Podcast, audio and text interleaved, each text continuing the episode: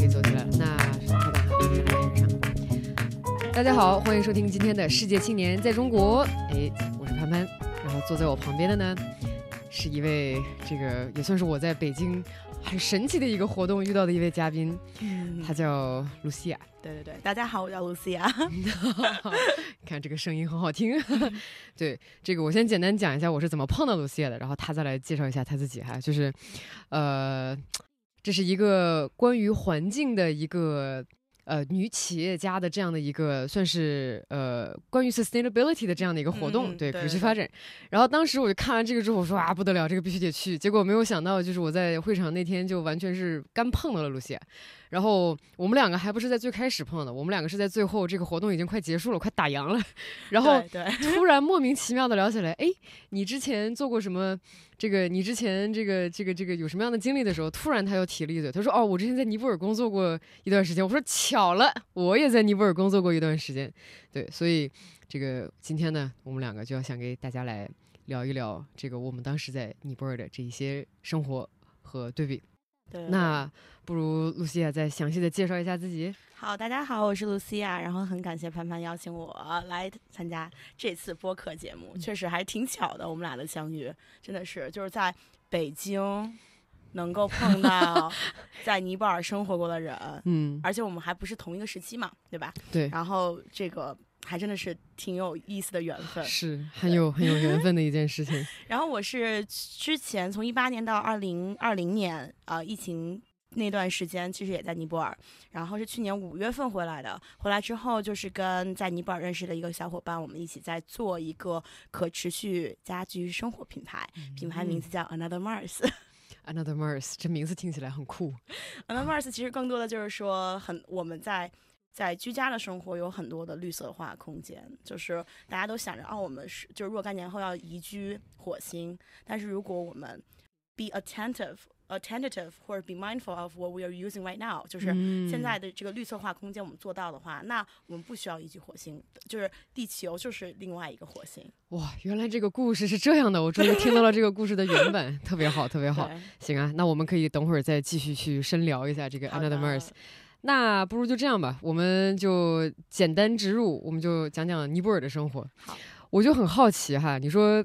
你你在尼泊尔待了两年，我在尼泊尔待了一年，我都已经觉得我有点不太行了。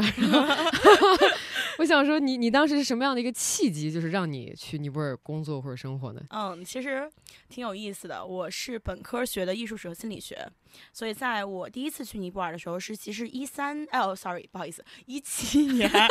把题说大了四岁，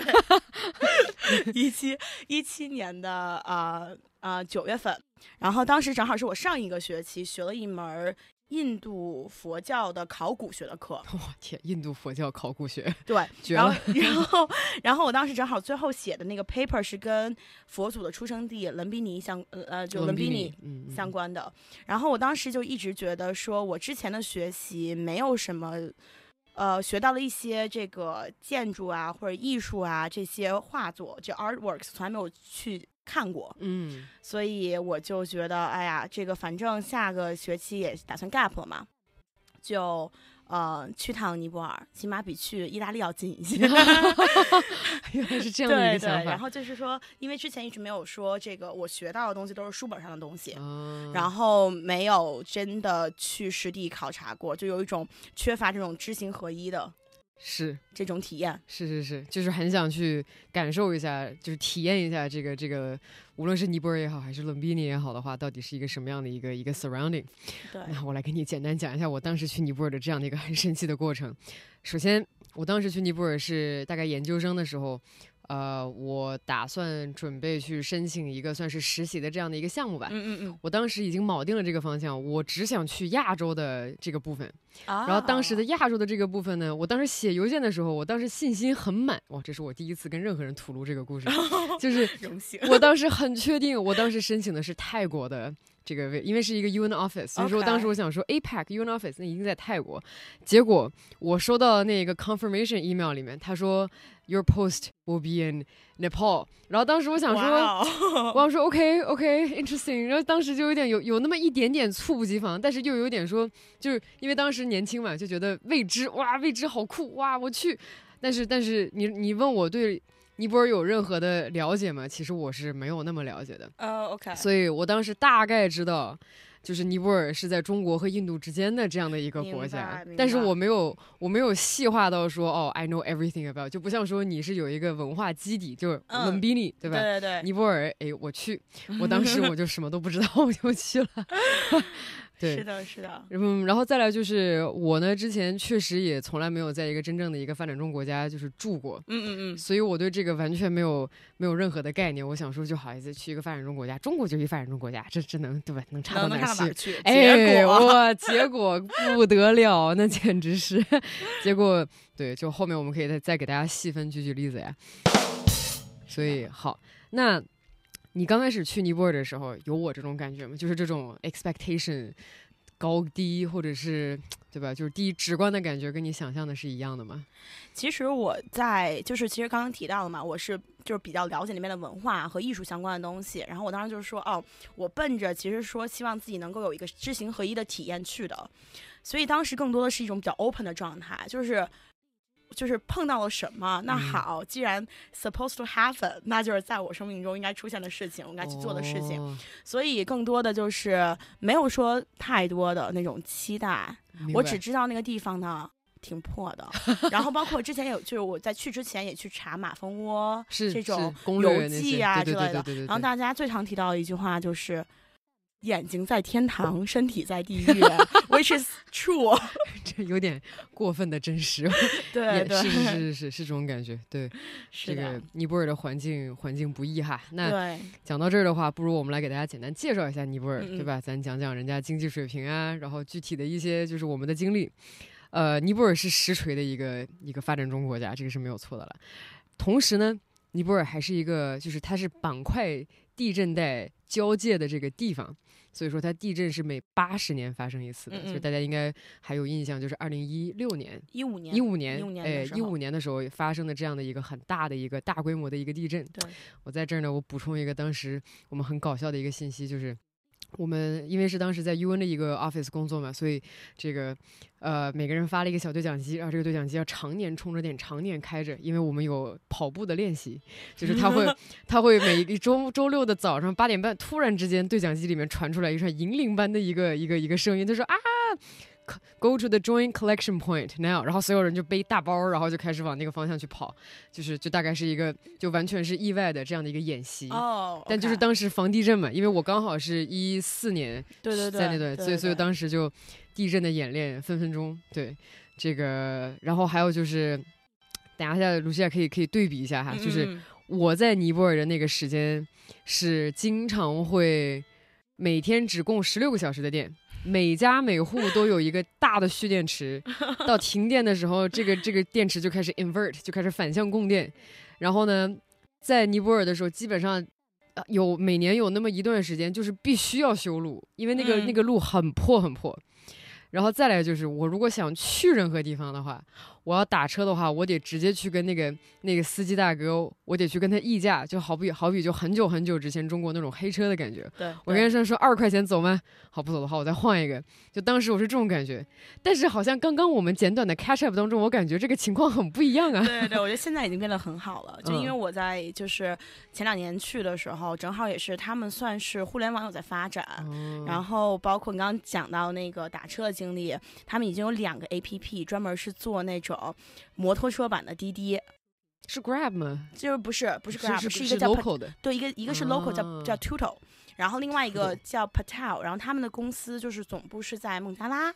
非常有趣。然后他们现在想做一个就是更加就是除了就是做做就是就是就是就是这个摩托车的这个服务，他们还想做一些比如说跟外卖这种相关的 delivery 相关的一些服务也在也在做。我天哪，那对我的感觉是这感觉我我。过去的这几年当中，就我不在尼泊尔那段时间，就感觉这个基础建设发生了很翻天覆地的变化。因为我的感觉是我我当时在尼泊尔的时候，我在的还是加德满都，对吧？嗯嗯。咱还是首都，对，没有地址，就是 就是我我全年是不能收邮件的，我的嗯邮件只能寄到办公室那里。然后我的地址呢，就是我告诉那个司机我在这个村儿的这个树，然后下车，然后他就把我给 drop off。但是但是我感觉好像现在不太一样。我觉得现在就更多的就是，比如说像加德满都城里面嘛，然后它包括像街道什么的会更清晰一点，嗯，然后包括我就是其实打开那 A P P 定位还是蛮准的。是是是，嗯嗯，所以其实还是说，真的是从基础建设里面做了做了很多的很多的功夫。是是是，嗯，然后包括你刚刚说那个电的事情也嗯是，就是呃，我其实，在加德满都经历过停电的日子不多，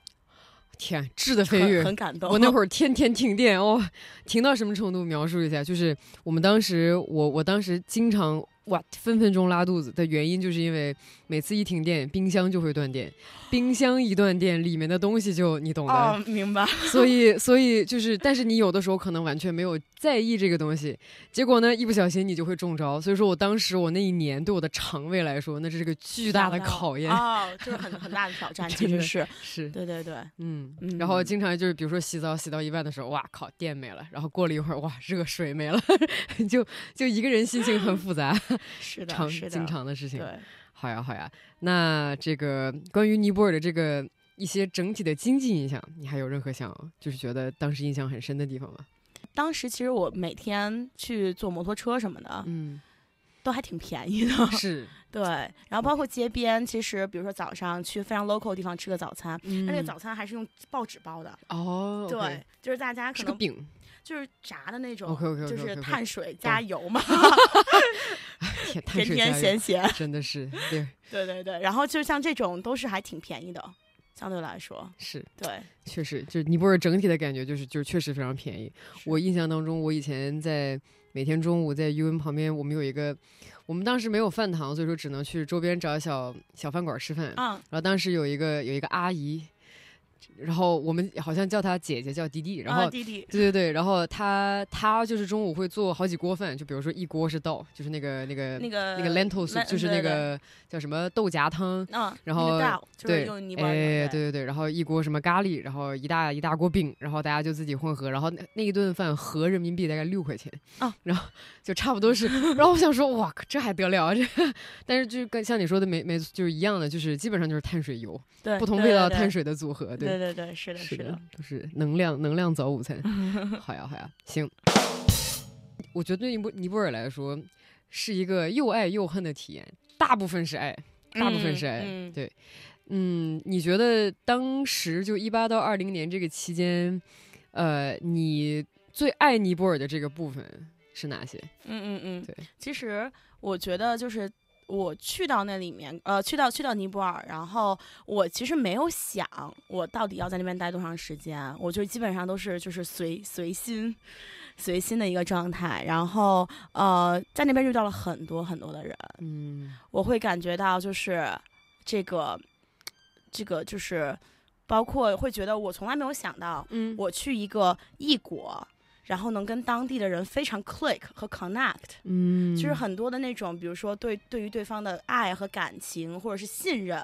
都是那种可以超越语言本身，或者超越就是是 cultural 的 wise 的一些东西。我都不知道这个怎么发生的，但我觉得就很有趣。可能我觉得就是他们人相对来说就比较单纯，比较纯净，而且就是非常 chill，就是我不管你是什么样子的。然后也不会是就是带着滤镜嗯嗯去嗯 judge 别人的一种状态，是对，所以让我就觉得我可以在那边 be myself。其实因为我觉得从在国内出生长大，然后很多时候都是一种比较循规蹈矩，然后其实 peer pressure、social pressure 都很非常多很多的。对对对然后在那边的时候，就是一种我可以很安心的做我自己，不管我什么样子，都大家都会尊重，然后都会理解。嗯，你当时在那儿的时候是是当地的朋友多一些，还是说就国际的朋友也有？就是是怎么样的一个分成？哦，其实其实是一半儿一半儿，我觉得，嗯因为我最开始过去的时候，更多的时候，最开始那几次是在博卡拉的时候，哦，然后博卡拉就是一个就是嬉嬉皮之地嘛，真的是嬉皮之地对，地。然后很 多外国的朋友会在那边。其实我会觉得，如果是有意识的去选择尼泊尔作为一个他们常居的地方或者旅游地，都是就说明我这一群人都是会有一些相似性的。对因为刚刚提到了尼泊尔就是一个印度和中国之间的一个小透明嘛。对，如果知道它，而且对它是有一种很强烈的 connection，那就是就是人是会比较相似的。是是是对对对小透明，这说的太到位了，是这种感觉，好像确实是个小透明。就是你说，我觉得就当时我在体会一个，因为你看，毕竟我们是来自中国，然后来自中国就是这种大国心态，你知道吗？哇，全世界我会讲英语，全世界人学中文，但是尼泊尔的话，他们不会。嗯嗯，他们，我觉得我我见过的大部分的尼泊尔人本身还还蛮蛮谦卑的，嗯然后非常的有这种包容的气质。但是当时有一个 complication，有一个比较复杂的点，就在于就是。尼泊尔它是一个非常多民族、多文化的一个国家，所以虽然说大家都叫尼泊尔人，对，但是在这个尼泊尔的文化框架下，它又有什么尼瓦尔里，然后又有什么本咖喱，又有各种各种这种对。然后我呢，就是就是他那边的人群可能分成两种，一种就是长得更偏向中国人的这一波，对对对，另外一波就是哎蒙古脸，对对对，另外那一波就是长得更像印度人的那一波。然后我呢，就是很多人都以为我是尼泊尔人，我估计这个这个应该你也有吧？对对，很多人以为我是尼泊尔人。，对，当时、当时你你怎么样？你是不是学了当地的学学了一点点，会说一点点尼泊啊尔语。而且我就是基本上会经常的，因为在那边待时间更长一些嘛，是，然后包括跟一些这个出租车呃不是摩托车大哥，嗯，他们其实很多人不太懂英语的，就他可能懂，但他说其实是是另外一种挑战嘛。是然后我自己就会这个会基本上比较比较基础的一些尼泊尔语我都会，嗯比如说向前走、向左拐，哦，什么巴呀、达呀，就这种。那已经很好了。我我我是靠纯比划的，对 我就是坐到那个车里面，当时就也也会学一些比较基本的东西吧。我记得当嗯时可能会什么知道说喝水是什么，然后什么杜巴尼吃啊，对对对对对对，就就是这比较简单的东西。对，后来就没有认真学。对，这个这还挺有意思的。对，嗯那当我当时其实特别后悔一件事情，就我觉得我当我应该再多交一些当地的朋友。嗯，对，因为就是可能也是因为同事的关系，我同我的同事都是非尼泊尔人，哦，就基本上都是国际的同事，所以。然后所以说我我倒是有一些，比如说印度的同事啊，或者是或者是一些来自不同国家的人，就我当时我跟他们混得非常好，然后很熟，嗯所以叫我去的这个活动也基本上就是以英文为语言，然后。当时可能再来就是我我的房东本身其实是就是尼泊尔就非学历非常高的尼泊尔人，了解，他们英语又很好，所以我就我就没有对明白，因为其实我当时更多的就是，嗯、平常很多时候会在家里满都，对但我比较喜欢吃，然后我就各种找一些比较有意思的，就是就是餐厅，然后其实跟我关系系最好的一对尼泊尔的 couple。他们俩就是开一个那个馍馍咖啡店的，馍馍就是当地的饺饺子嘛。对对对当地饺子，然后我那个女朋友，那女生她是藏族人，嗯，她是尼泊尔，就是尼泊尔藏族人，然后家里是很有名望的，她的舅舅是个仁波切。哦，然后呢，她的我的那个男生的朋友，他是 Brahman，就是那个 Brahman 就是种姓当中最高的那一个层级，对对。对，就等于说其实是非常传统的印度教里面的最高种姓制度。然后他俩其实是非常鲜活的一个非常前卫的一对种这个太 CP 组合，太超纲了，这个。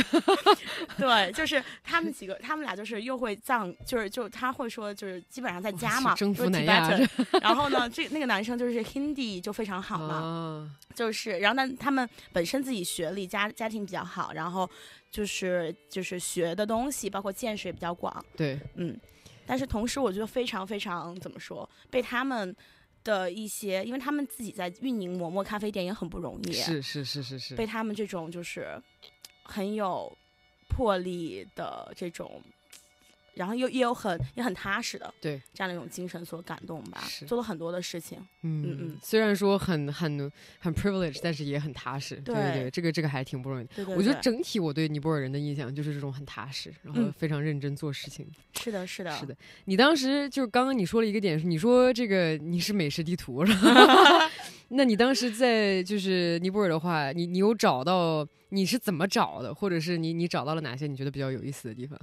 还记得吗？哦，我就其实我觉得，呃，这个最开始就是我会像大家一样嘛，就是作为一个旅行者来讲的话，我就会去看一些像 TripAdvisor，嗯就是猫头鹰啊这种猫头鹰，对吧？嗯应该中文是猫头鹰。然后以及我特别喜欢，因为我其实在国外的时候，嗯在尼泊尔的时候，Instagram 用的非常多。嗯然后 Instagram 呢，这个我就会尼泊尔有很多那种美就跟？就跟对美食大 V，、哦天呐，完了！我当时完全没有利用好这一点。然后我就去看他们的那个那个就是是 post，、然后就是跟他们，也包括其实我觉得在那边认识一些明星或者认识一些就是网红哦什么的是哦很简单。哦，然后我觉得可能也有外国人的这个这个这个身份的问题，是是是然后就比如私信一下，然后大家都很愿意，然后就就跟哦美食大 V 一起吃饭了，我天呐，咱俩这咱俩这经历完全不一样，我的天！就是互联网 网络的互联网力量时代真的，因为当时当时我是一四年那会儿，真的还没有那么健全。嗯，就是你说点评上或者是 Instagram 上面的有有有部分东西吧，但是大部分还是靠这种民间民间的这种 information collection。嗯就比如说，就比如说，如果我想买个沙粒的话，我、啊我当时真的也带一 local 的同事，然后我抓了他一起，然后他跟我去这个沙粒店，然后各种量啊，各种买布料啊，然后就是他他还得跟着我一起去 follow up 这事儿才能搞得定。然后当时也除了除了哎，他那个那个就尼泊尔卡加德满都三里屯叫啥来着？塔猫。哦，他们他们对对对对，你看加德满都三里屯 对，精辟，就是当时你就别说见到什么小名人啥的，就是当时我觉得去太庙是一个非常混乱的一个状态，嗯，就大泥地，你知道吗？大泥地，然后特别脏，特别乱，然后嗯去了之后就。人家说是一个什么伴儿，然后就就我我就跟着一个人走，因为当时我室友是一个西班牙姑娘，我、啊啊我就跟着她混了，所以我是靠她才熟识了一些尼泊尔各个好玩地段的这种地形。哦，对，但是当时就非常的就是 technically 非常的 incapable。对，因为我也可能属于就是当地，我觉得比较多的，就是我会比较 actively，因为我其实，在那边没有说你你要你要工作嘛，是是然后我在那边其实算是一个就是 digital nomad 的一个状态，嗯。我可以比较自由灵活的去安排我的时间，所以就有很多的时间去玩玩这个，啊，见见那个，这样子。啊，真好。是是是，说到这个，说到这个，这个这点刚好就能衔接上我们接下来要聊的这个，就是我说到这个喜欢尼泊尔的这个点哈，嗯，这个刚刚讲过了人，啊、非常同意尼泊尔的这个人其实都非常的 open minded，然后非常的 chill，对啊就算是你不懂他的语言，他也非常的 chill，你说没有没有关系，喝杯茶吧，对对，吃个饼干，没错。没有一切事情不能解决。但是呢，这个接下来的话，我我觉得有一点我不得不承认哈，就是这一点我真的是又爱又恨。就是尼泊尔是一个非常 chaotic 的地方，嗯我不知道你那会儿是不是仍然是一样的。我先给你举个例子，就是我当时是呃在尼泊尔猴子特别多，哇，街上不只是猴子，全是 还有牛，猴子、牛、狗，哇，超级呃多，因为都是神，对，所以说不能碰。对，所以就尤尤其是狗，就是我从来没有见到野狗，就是也不也不能说野狗，算是城市狗，但是非常的凶，对，非常凶。我而且很多人就是我我 chaos 这个点就在嗯嗯于，就我给你举几个场景哈。第一个就是如果如果街中有牛在的话，你没有办法，你就只能等那个牛慢慢悠悠的过去了之后，那个交通才可以 resume，没错，因为因为 因为牛就是神来的，就是你你根本就不能碰它。对，啊、所以说你你等牛移过去，你再移，就是 if you're late for work，那没有办法的事情。然后呢，接着往下就是那个狗的话呢，就是因为狗基本上他们都不太不太做绝育的，因为神嘛，怎么可能碰？嗯嗯嗯，然后我的我我当时住到我那家，他给我的第一个建议，他就说，咱家门前有一大堆狗。然后你如果太晚回来的话，你不要不要看他们，不要理他们，你就快点走。然后如果他们追着你跑的话，你就做，嗯，就是你就你就从地上捡起来任何你能捡起来的石头，然后你向他们扔过去就好了。啊，因为你在在国内的话，这种事情不太可能出现。真的真的，就算是有狗的话，你你如果抄起一块石头来，它也就吓跑了。不到这个石头，你要真的抡出去那个状态。但是当时就是这样的情况，有的时候比较晚回家的时候，确实有好多狗在门口就等着你冲你吼，我也是心惊胆战。说到最可怕的就是猴子。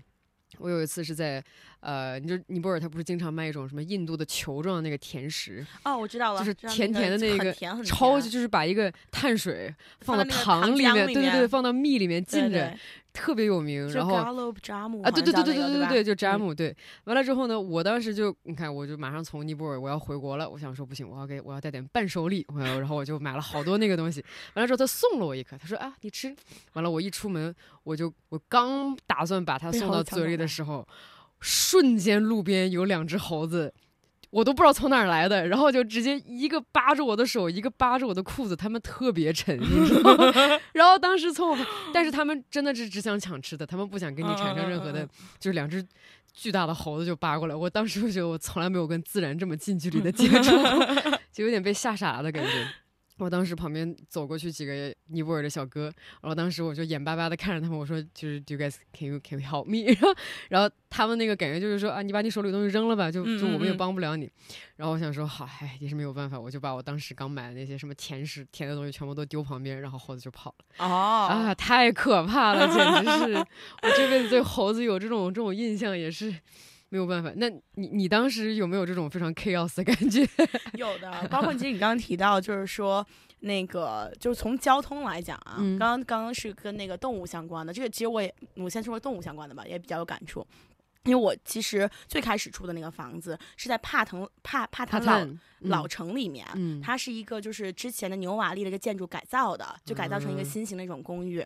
然后经常听到就是半夜，我觉得这些动物都很有就是神嘛，很有灵性，然后真的是一个 gang，他们晚上就上班了相是吧？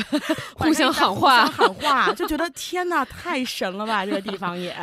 真的是。然后就包包括每天早上起来，有时候就你会发现有有一群狗，它就是在自己的那个 area 嘛。嗯，然后也会有，就我有时候晚上会比较晚回去，然后就会有一只狗一直在我们家门口等着，他是在等些，我也不知道等的是什么。对，然后有一次还是跟我一个朋友，他来他来尼泊尔，然后我们也是晚上回这个我们家嘛，就是我们正在走着走着，然后突然有有一个狗，它一直在跟着我们，然后突然嗯走到我们前面，然后它突然一叫，一堆狗都出现了。我天然哪，这什么战术？感觉被围攻了。然后我和我这朋友就是真的是心惊胆战，快速走，然后就后面还在还还还在家里，就回到家里面还缓了一会儿。我这这太可怕了，这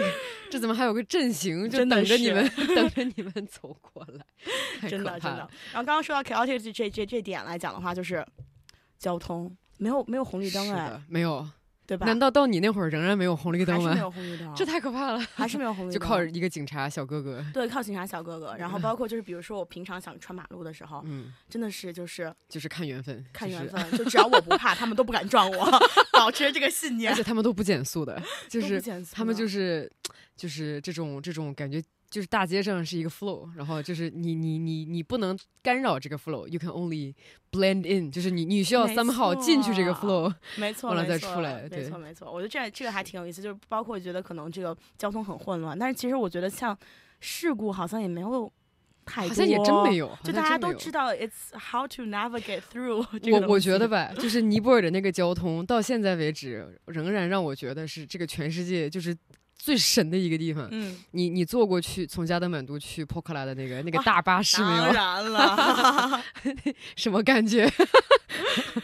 生死生死一线间真的，是生死一线牵。就是就是从加德满都出城之后呢，到波克拉大概几个小时的路程，六六七个小时的呀。都是山山路，而且是那种悬崖峭壁那种山路。对，就是右边就是就是很窄嘛，对对对对对然后右边就是那个崖，竟竟旁边然就是山，竟然可以允许，就是一个一个一个左一个右，就是两条路同时并行，然后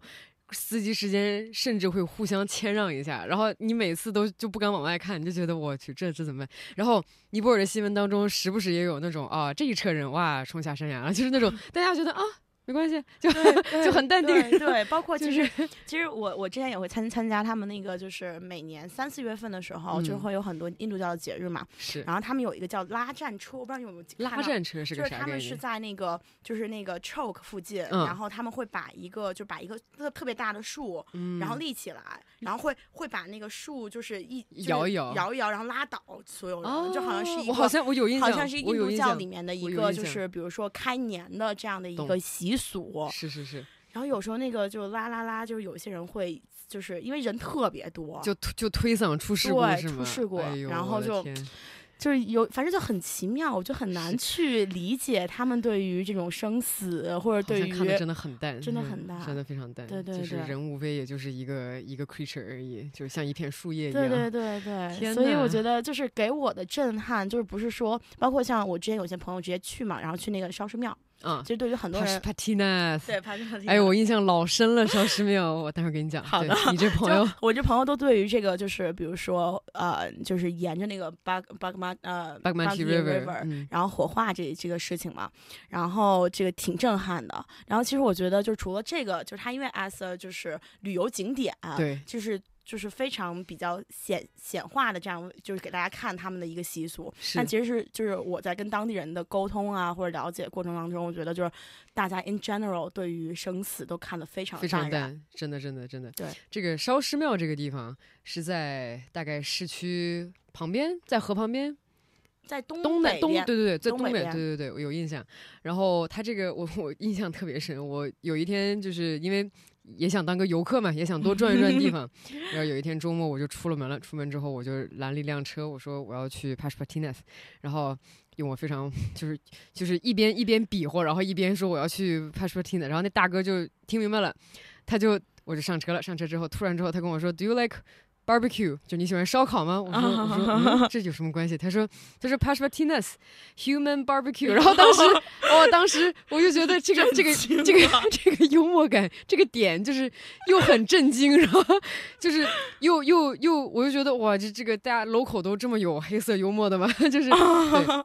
但是。他的他给我他，我觉得他想给我描述那个点，可能就在于这个烧尸庙嘛，是个很神圣的这样的一个地方。那他这个庙是怎么 function 的呢？就是在那个河边会有这么一个大概水泥的一个大大大平台，然后上面会有就是这种这种竹和木头，还有这种稻草，还有好多好多花做成的这种不同的位置。那么你你就就是就葬礼在。在印度，你看，在葬礼，在我们文化当中是一个非常白的，然后非常丧的、非常不舒服的一件事情。虽然说，就是从情感上，当然就是失去家人、失去朋友的这种痛苦，在所有国家都是一样。嗯、但是，就是 Pashpatinas 旁边的那个，我我当时看完了完整的一场，我当时我就感觉哇，就是真的好多颜色。然后大家非常多的人去参与到了这个仪式的过程当中，嗯、就比如说烧呀，然后这个再来就是这个在周围祈祷呀。然后这个，甚至我当时印象特别深，就那河其实已经挺脏了。对，那个河一直都还还是很脏。对 对对，那河里面就我都不知道有可能，那河里面又有各种各样的污物，再加上那个烧尸庙那个尸的那个灰，最后也会到那个河里面去，然后还有小孩在里面游泳。然后，然后当时我看完那个景象，我就嗯，心情很复杂。是魔幻现实主义 的一个一个景象，我觉得非常对。这就是，但我来，但我在我看来，就这个这个，我就可能已经习惯了。尼泊尔那段时间这种这种 chaos，我觉得就是这个国家的美可能也就也就在这儿。嗯嗯。还有一个印象我也特别深，嗯、就是它有一巨大的一个一个庙叫 Boda。对。哎，你肯定去过，对什么感觉？当时第一次见到。我觉得其实给我的感觉，就刚刚提到就是宗教这个 practice 这一点，像 Boda 离这个刚刚说的这个烧尸庙，对对对，其实。摩托车距离也就二十分钟、十五分钟，是是。然后，但是那边的 practice 完全就是就是、哎、就是佛教的 practice 嘛，然后这边就是印度教，对对对对对，怎么能在一个城市里面两个这种的 center 的感觉？对，然后而且还比较和平，就大家就是就是 do their own thing。是对对对，给我的感觉当时其实就是在那边会更平静，然后很多人就是在转转转佛塔嘛。是是是对，然后我也就是有去转这个佛塔，就感觉是。嗯，挺挺受震撼的吧？是，in different ways。对对对对对对对，非常非常 peaceful 的一个体验，就是因为 Boda 旁边好多那种就是叠起来的小楼，是上面突然之间哎来一个什么小咖啡，然后这个时候你就到上面去，然后俯瞰一下这个全景，还是挺震撼的。嗯嗯嗯。然后当时你就脑子里面就一直在回味，想说这个世界上有任何一个国家可以允许这么不一样的，可能新加坡是哈。但可能允许，可能允许这么多不同的文化，然后在一个地方，然后汇聚成，然后大家可以各拜各的神，各做各的事。真的，这个这个还真的是挺挺挺，我也挺有感触这一点。尤其刚刚说的那个比较具体那一点，就是比如说去楼上一个小咖啡厅，我不知道你当时在的时候有没有那 Roadhouse 咖啡？有有有有，因为它是一个很老牌的嘛。然后包括就是它整个就是这 Boda 旁边也是有很多西餐厅的。是的，是的，很洋气，很洋气，很洋气。然后觉得天呐，就是一个。有着就是很很重的宗教的这个这仪式感的这样的一个建筑在旁边，然后我们可以吃着披萨在那儿 看这个，就觉得 就 就就就很错乱的感觉，对对对。但一方面又觉得还挺美的，对，是的，是的，是。哎，那当时就是你，你对加德满都里面还有哪些地方你觉得印象特别深？就是因为我太 tourist 了，我去这地方估计大家都去过，我不知道有没有哪一些是就觉得哎，这个僻静的小角落我很喜欢。然后其实我自己平常在那边的生活，就更偏向于找一个就是在你那个区，对，就是在那个 expat 的那个区找一个比较好的咖啡厅，然后自己在那边去去工作一下。嗯，那其他时候，比如像周末的时候，它会有很多的市集对，像 farmers market 对对对对这种类型的。然后以及其实我有一个算是我的一个 secret，就是 escape 的一个哎地呦方，但不在加德满 都里面，哦哦哦就有一点是就是大概离加德满都就是三十分钟。有一个小山谷，然后里面是我一个朋友在做的一个叫 Herb Nepal，一个就是 practice 普门永续的这样的一个小的啥什么续？普门永续，就 permanent culture，、哦，就跟 sustainable 就 farming 相关的这样的一个一个一个一个小庄园，然后他们那嗯。块有两个小房子，然后然后我就那个地方真的是离加德满都三十分钟，完全没有手机信号了。哇，这么棒。对，然后我就有时候觉得哇，too much too too much thing to 哦，好 consume，、好好然后我就直，接打了个车去那边，然后在嗯。那边住一晚上，然然后跟他们可以可以去一起就是种种吃的呀，然后一起做饭什么的。然后当地的人就就是当地那个村子里面，好多人都不太会说就是英语了，就就是是是是是，对然后就只能与跟他们世隔绝成这样了，就对是 比划，对，然后就用就用就用尼泊尔语跟他们跟他们哦。说。真棒，真对棒对真棒，但刚刚说到城里面，其实我刚刚刚又想到了一些地方，就是我有些朋友他是做这个呃设计师品牌的，就很嗯。多是家里比较好，在外面学过，就比如说在出出国留学出国留学，然后又回来，然后做自己的一些品牌。然后他们一些就是我有去他们小小的 studio 里面拜访，嗯。也蛮有趣的。其实这个真的挺挺挺有意思的，就是当时我因为就是咱俩住的都一个 neighborhood 对吧？都都是这个 expat，比较集中的区域啊，真没有想到这一辈子中国人我也当了一回 expat，原来是这种体验。对，然后当时呢，其实有不少的这种集市啊或者小 workshop，其实挺集中在咱们那个区域的，没错，对吧没？错，然后我当时印象最深的就是我我们有一个好朋友叫 Hushla，然后呢他自己本身是有一个算是 women empowerment 这样的一个小作坊。I know her，哎，我 I'm not surprised，就是他是专门做，就比如说，呃，这个其实中国也有了，只是说就是就作为尼泊尔能做成这个项目，真的挺不容易的没。错，就是这些这些女人或者这些大姐，那她她可能就文化水平真的整体不太高，那她根本就没有办法以任何一个形式，再加上种姓制度，对吗？对对对，所以说她这辈子没有任何的机会去赚钱或者嗯是去工作，所以说她就只能去做一些纺织品。然后用这个方式去，比如说售卖，嗯。然后他的这个品牌呢，就是说在去做这些产品的同时呢，他同时也把这个就是 tell the story，就是让大家更广泛的知道，哦，原来这个尼泊尔的女性是有这样的一个问题。我觉得这是解决这个问题的起码的第一步，这很没重要错。没错，对，然后这样的其实小作坊在尼泊尔也很多了。对对，这确实确很喜欢实挺多的，确非常喜欢确实确实就是关于比如说 women empowerment 怎样赋能女性这一点，然后我觉得其实挺被那边的 women power 挺感动的，而且很多时候我觉得我我有去参加一些 workshop 嘛，是就大家对于就是说，呃，包括这也是我很很 inspire 我的一点，就是 in terms of。呃，我自己本身是没有任何商科背景的，是，然后到那边之后，给我的一种感觉就是，就是商业向善嘛，就是向善这种东西，like 就是怎么样去 run a good business，就是不在就是在在赋能别人的情况下，然后对环境好的情况下，真的去做一个这样的一个企业。是是很重要的一块，而不是像就我觉得国内有很多的企业，它可能做大了之后专门分钱去做一 CSR 些这些，对对对对同意。这个其实你刚刚讲这点很有意思。我目前可能见过最多、最频繁被实践向商业向善的这样的一个 idea 的这个地方，其实可能就是尼泊尔了。就是当他再去做一个，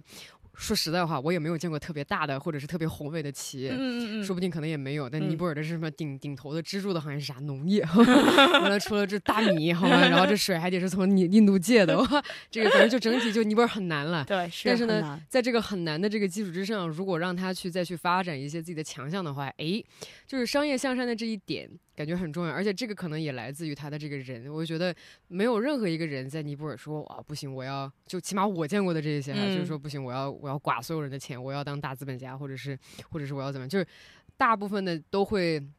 想说我我想做。很小的一部分，但是我希望能够回馈到我的社会，然后我希望我做的这个事情能跟自然是和平相处的。没错没错对，对这个周边不产生任何影响，我觉得这一点很难得，而且是是尤其是尼泊尔的青年企业家也都是这样的，哎，我就觉得哎挺挺不简单的。对对对，而且我觉得他们真的是就是也会在自己比较不同的感兴趣的部分去做。是就我有接触到，因为其实最开始我有就是以我自己的文字或者以视频的方式去介绍尼泊尔这些哦就 hidden like place，gem，对对对这种这种地方，然后包括这些人，然后我去接触到的一些就是包括有一个大哥，然后嗯他自己的品牌叫 Copa，、然后他们做的专门是比如说像呃荨麻或者是像就是各种就是原材料织物的这种东西，然后是做的非常的 organic 对。这样的一个状态。然后他其实自自己之前是在纽约生活，然后回来之哦后，因为尼泊尔刚刚提到我是个多民族的地方，是的，然后他真的是是花了两年的时间深入到就是尼泊尔的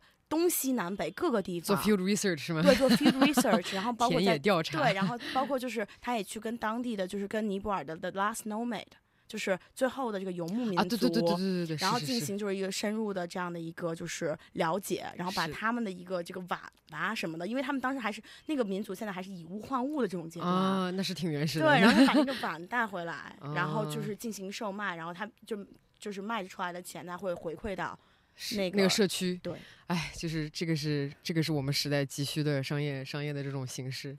对，就感觉虽然说尼泊尔不是很大，然后可能经济水平和整体工业水平跟咱差很多，但是我觉得如果让我去讲我们可以值得学习尼泊尔的一点的话，我真的觉得就是一定会有更多商业创新、商业向善是可以就是找出更多交集的，对把它对对对找出来。我我我我先拉回来。好的，这个我们本来想聊的是我最喜欢尼泊尔的经验。对，那再来的话哈，就是其实刚刚你也提了一点，就是关于这个。呃，你这个半个小时的这个 getaway，就是说自然离在尼泊尔是多么的普遍，对吗？就是你只要离开了大城市，你就可以有。我想说，含泪看了一眼北京的这个钢铁城市，害怕。是除了除了这个小 getaway 的话，你当时有没有做一些什么 hiking 啊，什么去去去看看其他地方，有什么好好的当然了，推荐？当然了，我其实其实我自己来讲的话，是我在这两年基本上大概去了得有五六条线。就我能一够共也就十几条线，是不？就但对，但是就是我有一些线我会反复走。哦哦哦，哦，对对对，然后就是我在我印象最深的是我一九年我过生日的时候，三、月份，哦然后我跟我两个尼泊尔的朋友、哦去走了一条线，在廊塘，就是我刚想说廊塘那个啊很难啊，那对条那条线很难。让你开始怀疑人生。然后他因为就是他是属于是那个嗯，就离我们离离口岸挺近的，对，离口岸挺近的，就是快就快回国了那个地方。然后我当时正好是回国了，那是那是我唯一一次跟我两个当地的朋友一起去走，是就发现就是人家在在尼泊尔长大的体力果然不太，一样，果真不一样。就我是跟不上，然后我自己一个人当时就是在他们后面走嘛，然后当时正好是三月份的时候，嗯雪还没怎么化，是是是是哦然后冷的，其实对。挺难的。然后我就自己一个人在后面慢悠悠，又痛苦又爽 的，就是在在走。然后其实我一直很喜欢徒步的这个这个 experience，因为就是我觉得能够非常纯粹的就走路，没错儿，就是每一步走好，是是是有切身的感受。我觉得就是非常非常踏实的一种没错一，种一种 release 吧。嗯是是是。哦，我当时也超级喜欢我徒步的徒步的那那一段时间吧，大概一共来个五六天，啊，然后。这个我去的之前，我其实还挺怀疑自己。我想说，我之前也没有没有徒步过这么长时间，我能行吗？我又没有上过这么高的山。嗯嗯结果我们就我我跟我另外一个加拿大的一个同事，我们俩就找了一个这个一个当地的算是一个一个 Sherpa 吧，然后就。然后就让他就是算是给我们指路，然后我们东西也没有背多少，就是大概你你也不换衣服，也没有什么美，啊，你就真的是真的是，你就你就保证你不冻死就不错了，就 就当时我我觉得当时第一天看到的景象已经非常让我感到欣慰了。我当时带着我的大相机，然后呃印象当中，在一个炎热的早上，我们就开始了这一个整个的几十公里的这个路程。嗯嗯然后先是看到了巨大的田野，然后又看到了，然后又走高山。但是有一件事情是挺倒霉的，就是我大概下山下山第一天，我把脚给崴了。哦，然后对，后来就是当时崴的特别突然，然后结果当时本来还想继续下山的，结果没有办法，就是幸好幸好我们有一当地的小哥哥给我们带路，嗯嗯嗯，这样的话我们就 不至于露宿街头，对对，等着怪兽来蚕食我们，挺危险的。对对对，一定要有当地的就专业的向导，对你不能丢，你丢了的话就很很尴尬。然后这个我们就当时临时改了个方案，本来可以再走多一天的，结果后来就临时就出来了。然后我呢，最后就是。就是拖着我一条不太好使的腿，然后就最后我们就还是还是走出了大山。是，最就是那那段时间基本上手机是没有什么信号的。没错没错。你也完全不着急这个事儿。对。就是就是开就是那种 cannot be bothered 那个状态。对。然后等再出来世界，哦，那个那天很神奇，就是当你从大山里面出来，然后走出来，突然看到那么一点点人在那个前面的时候，然后你就觉得哦，回来了，然后。等再从那个山的那个口口，然后再走回到那个城市里面的时候，当时你就有一种哇，瞬间就是哦。过去这几天到底发生了什么？然后之后最后再回回去看自己拍那个照片，有一种醒过来了的那种感觉。没错，没错，很棒很棒。所以就是一种完全抽离的一种，真的是一种状态。我觉得是需要的。是，嗯嗯嗯，非常治愈的一个过程。这是现在都市人难有的那种清静的状态。对对对，因为其实我在国内好像没有，目前还没有怎么徒步过，因为最近都比较忙。然后 然后没有什么事，但但是其实其实我真的是，包括刚刚说到是跟我两个 local 的朋友嘛。然后其实我之前很多。次都是自己一个人，然后找一个向导带我。是，我就希望那个时间就是可以是完全我与自然和与这个这个就是周周遭的这些就是就是非常自然的一些东西就是进行交流的一个状态。是，对对。然后当时我记得就是比如说每天可能路边就是每到一个节点过夜的时候有个小 tea house，对吧？然后那个 tea house 就会。条件吧，也就比较艰苦，就比较冷。对，你呢晚上就穿暖和点儿。然后我当时印象特别深，我们我们有有有两个那个那个梯号大概两层，我跟我同事一男，我以为是男生嘛，他住下面那层，我住上面那层。然后我们那两间冲凉房，一间只出热水，一间只出冷水。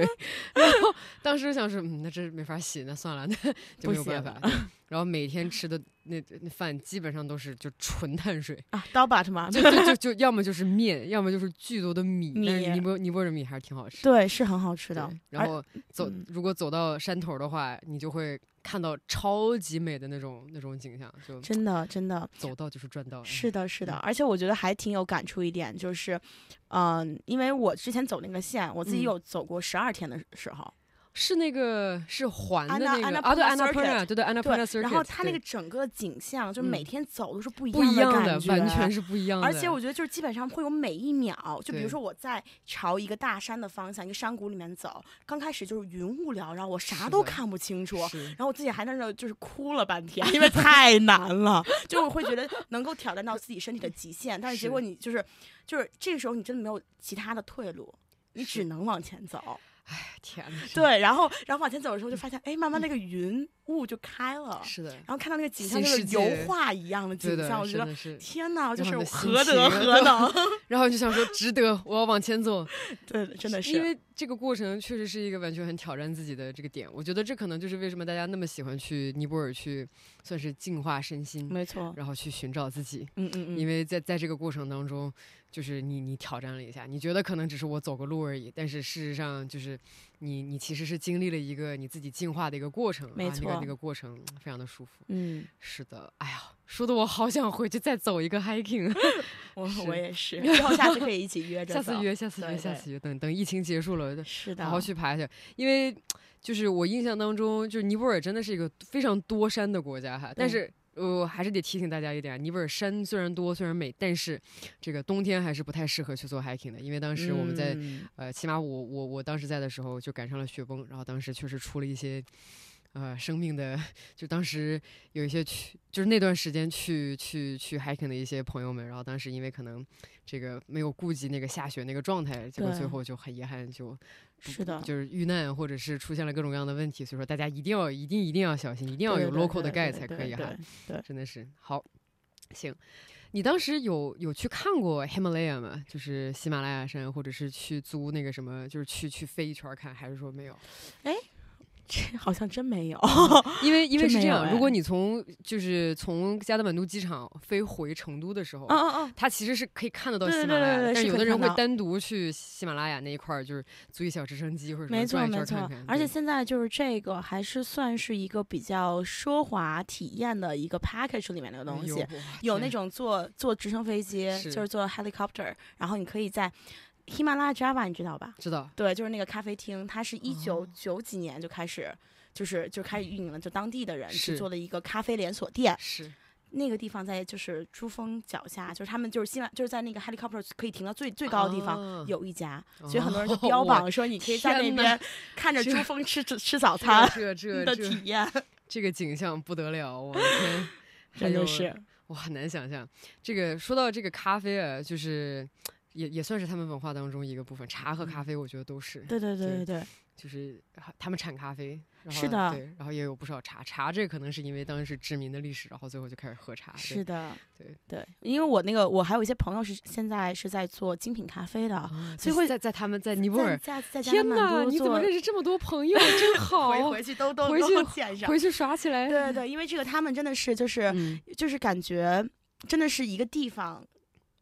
似乎很落后，但是该嗯有的东西就是真的都有。是啊都有，真的嗯都有。他们那儿的咖啡，我当时住的那个地方，我忘了叫啥名字，但是就是在在在这个小街区吧，它可能每个周末也有一个小小 market 那种。嗯嗯嗯，然后那个 market，我现在还有一杯子，然后那杯子是从尼泊尔带回来的，然后当啊时就是那个咖啡店，然后那个好像还是什么什么环保可再生材料做的，对对对对对。然后当时我就，我可能就是从那会儿疯狂的开始爱上了尼泊尔的咖啡。我觉得，啊哎、这虽然说有的时候比较寡淡哈，就是味道没有那么重，不像意大利咖啡，嗯嗯但是我觉得，哎，还不错，还挺好，是的很，喜欢，非常喜欢这种慢生活的节奏。嗯，好，行，看我们俩这一不小心这刹车没有踩住，已经这么长时间了。好，最后最后，好的呃，我们来讲一下，就是其实刚刚。我们都提过一点，就是虽然说尼泊尔是一个就是经常频繁遇到天灾，然后呢，这个可能基础建设不太好，也会导致一些问题的国家，嗯，但是，呃，尼泊尔是一个就是非常颜色极其鲜明的地方，嗯，对吧？就是就比如说就是 Holi 啊，对什么光明节对啊，对是对对对，各种。当时当时你你有什么印象吗？就是尼泊尔的这种鲜鲜明的色彩。哦，其实我自己觉得就是包括。呃，你可以看到很多，因为我对我对我跟当地就是比如说一些年轻的姑娘什么的，我们都关系挺好的。然后发现大家就是穿衣的风格来讲啊，嗯就非常 specific，穿衣风格都会穿那种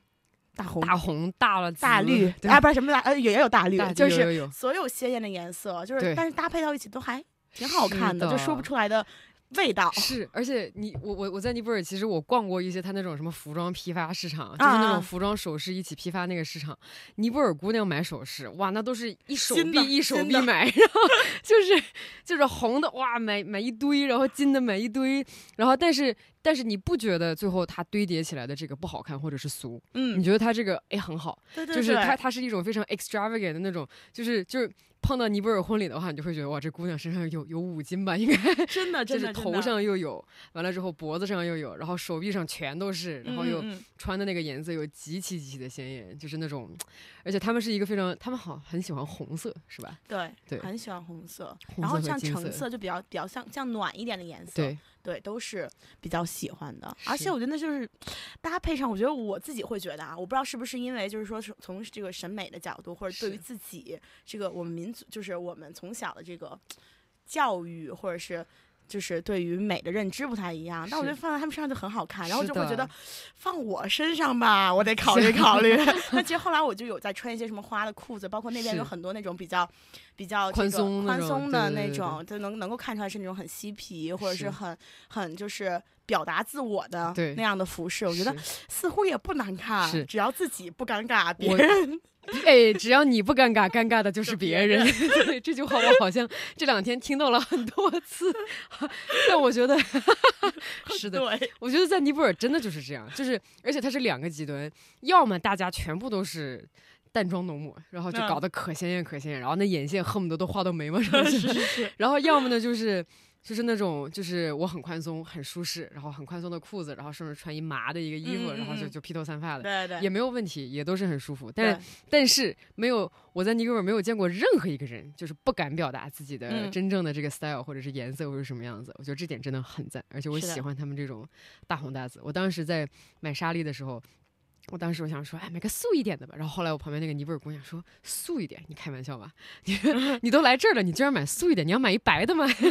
然后当时后来就没有，就买了一个，也是相对来说，就对我来说已经很鲜艳，但在他在他看来还是很素。我买了个绿色的，哦浅绿色的那种，就是青草绿那种。然后他又说：“哎，这咋行？好看的肯定还是还是还是可以的，还是嗯可以的。所以，anyways，我觉得就是当时可能我没有在这上面进行一些反思，但如果现在让我再来看的话，我觉得生命就要过出这种鲜艳的颜色，对啊，就是要这种鲜艳的颜色。